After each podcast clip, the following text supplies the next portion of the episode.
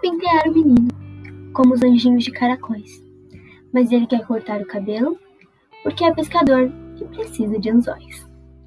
Eu queria calçar o menino com umas botinhas de cetim, mas ele me diz que agora é sapinho e mora nas águas do jardim. Eu queria dar ao menino umas asinhas de arame e algodão, mas ele diz que não pode ser anjo, pois todos já sabem que ele é índio e leão. Esse menino sempre esteve brincando, dizendo-me coisas assim, mas eu bem sei que ele é um anjo escondido, um anjo que troça de mim.